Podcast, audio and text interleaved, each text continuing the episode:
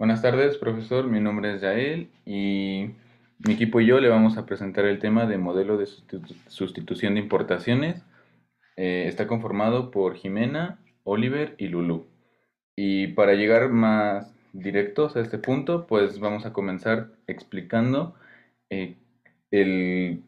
qué es este modelo. Y pues bueno, eh, este modelo de importaciones es una teoría económica que sostiene que un país, para lograr su desarrollo, debe transformar las materias primas que posee en lugar de exportarlas. Es decir, según esta corriente de pensamiento, el Estado debe alentar la fabricación local de bienes de primer orden que lleguen al consumidor final.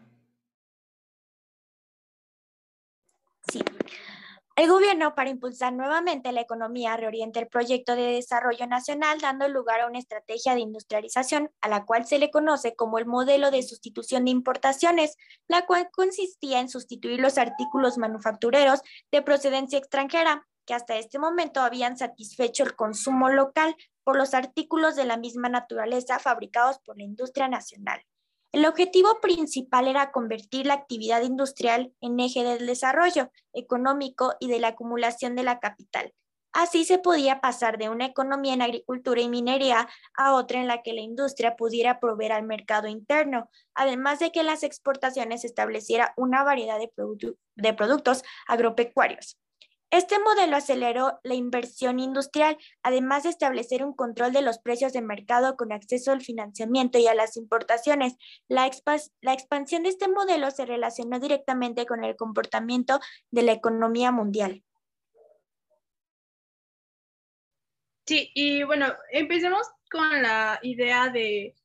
la industrialización de importaciones de, porque por sus siglas es ISI,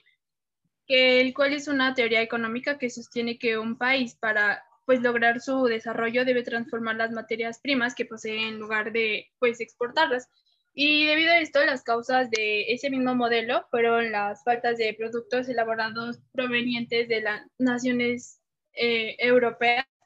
que fueron industrializadas durante las guerras mundiales y que incluso durante la, la Gran Depresión fue un estímulo para esta política que pues también se puede definir como el dejar de importar productos extranjeros y comenzar a consumir los productos del mismo país. Aparte, este modelo fue adoptado en los años 40 bajo el sexenio del presidente Manuel Ávila Camacho. Bueno, dicho este modelo impulsó un crecimiento en la industria ingeniera de productos de bienes de consumo, pero no duraderos lo cual se convirtió en el eje de la acumulación de la capital. Sí, y bueno, prácticamente podríamos decir que eh, este modelo tiene dos etapas.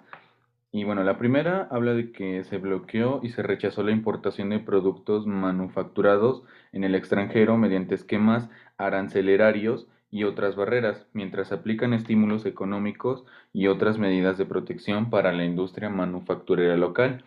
La segunda etapa nos habla del avance en la sustitución de bienes de consumo hacia los sectores intermedios y del consumo duradero, invirtiendo en ello el conjunto de capitales ahorrados durante la primera etapa, es decir, un stock de divisas nacionales. Bueno, entre algunos de los instituciones y programas sociales fue que el gobierno apoyó por medio de subsidios y con medidas proteccionistas a la industria. También destinó gran parte del presupuesto público, dando prioridad al sector industrial y marginado al sector agricultor, todo con la finalidad de apoyar al proceso de industrialización del país. Y en el año de 1955 se promulgó la ley que para el fomento de las industrias nuevas y necesarias cuyo ordenamiento permitió que se estableciera un importante número de empresas industriales y fundamentalmente medianas y pequeñas, y que gran número de talleres y artesanías se transformaron en pequeñas empresas, por lo cual el Estadio instauró mecanismos financieros para poder atender a la demanda de créditos de las pequeñas y medianas empresas de tipo industrial, generando un rápido proceso de industrialización en nuestro país. Sí, bueno, igual establece que pues, la sustitución de importaciones sucede cuando cae la participación de pues, las importaciones en la oferta total y su idea del modelo surgió a raíz de la alta dependencia de los países atrasados, entre comillas, de bienes manufacturados, industrializados y producidos por los países desarrollados, los cuales se vieron afectados por los choques externos de la Gran Depresión. Aparte, esto tuvo un aumento en todas las redes de carreteras e impulsó el sector agropecuario y la reducción del control extranjero, pero fue como que la economía más local y todo ello requirió que el Estado se tuviera en un rol protagónico en el que el ordenamiento económico de la nación se, ahora sí como que decayó. Contribuyendo a lo que dijo mi compañero Lulu, eh, el origen de la industrialización por la situación de importaciones eh, es la etapa posterior a la Primera Guerra Mundial y anterior a la Segunda Guerra Mundial, es decir, esto surgió en la década de 1930 más o menos. En esa época, debido a la crisis económica que atravesaban los países europeos, comenzaron a reducir sus importaciones a América Latina. Dichas compras eran sobre todo de alimentos y otras materias primas. Como consecuencia, bajó el ingreso de divisas al nuevo continente. Bueno, y pues debido a esto se buscó la manera de reducir la dependencia del exterior. Muchos gobiernos latinoamericanos adoptaron medidas para disminuir la importación de ciertos bienes y para sustituirlo se alentó su producción nacional.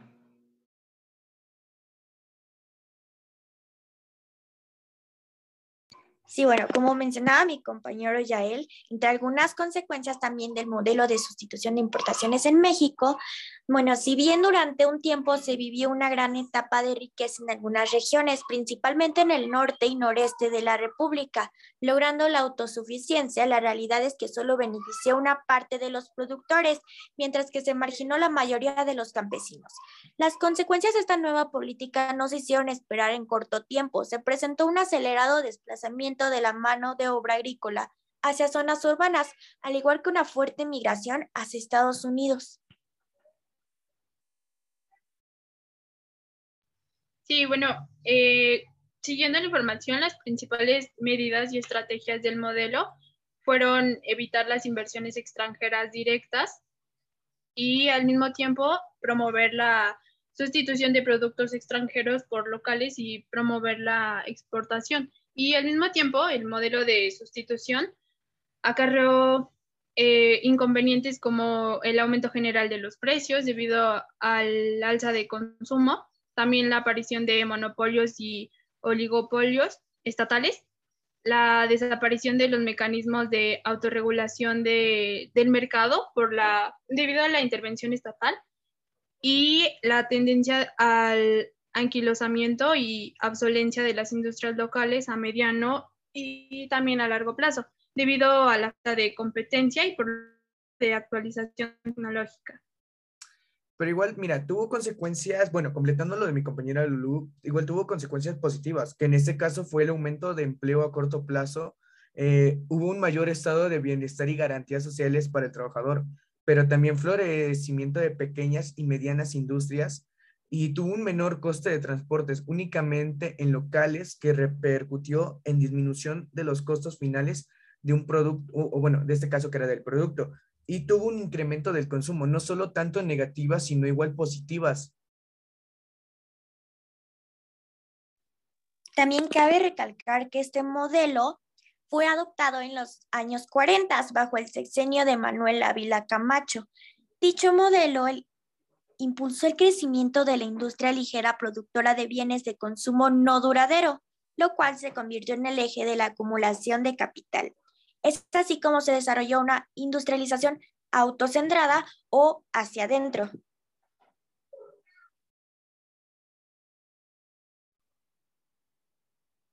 Eh, pues bueno, en conclusión podemos decir que a partir de esta aplicación del modelo de,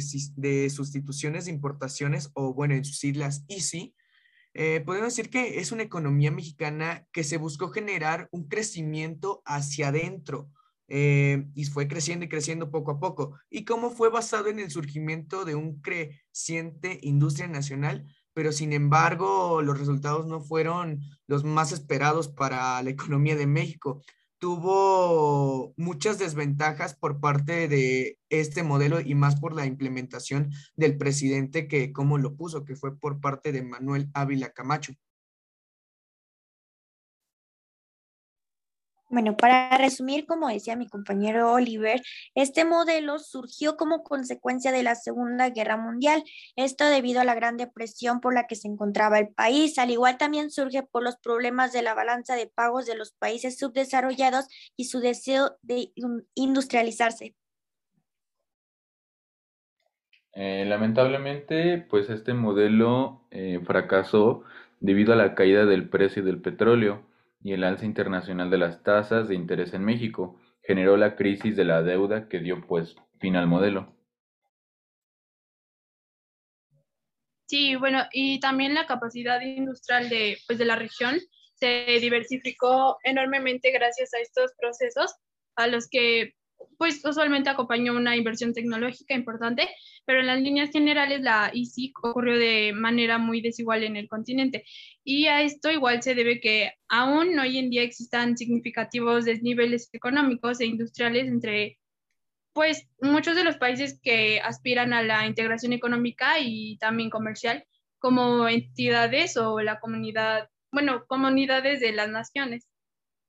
Y creo que lo último que podemos decir ya ahora sí para cerrar esto, es que si este modelo benefició o afectó al país, o sea, arroba México, y pues bueno, eh, el beneficio económico del que tanto se hemos hablado solo llegó a unos cuantos mexicanos y su desarrollo económico era ajeno a la mayoría de los mexicanos.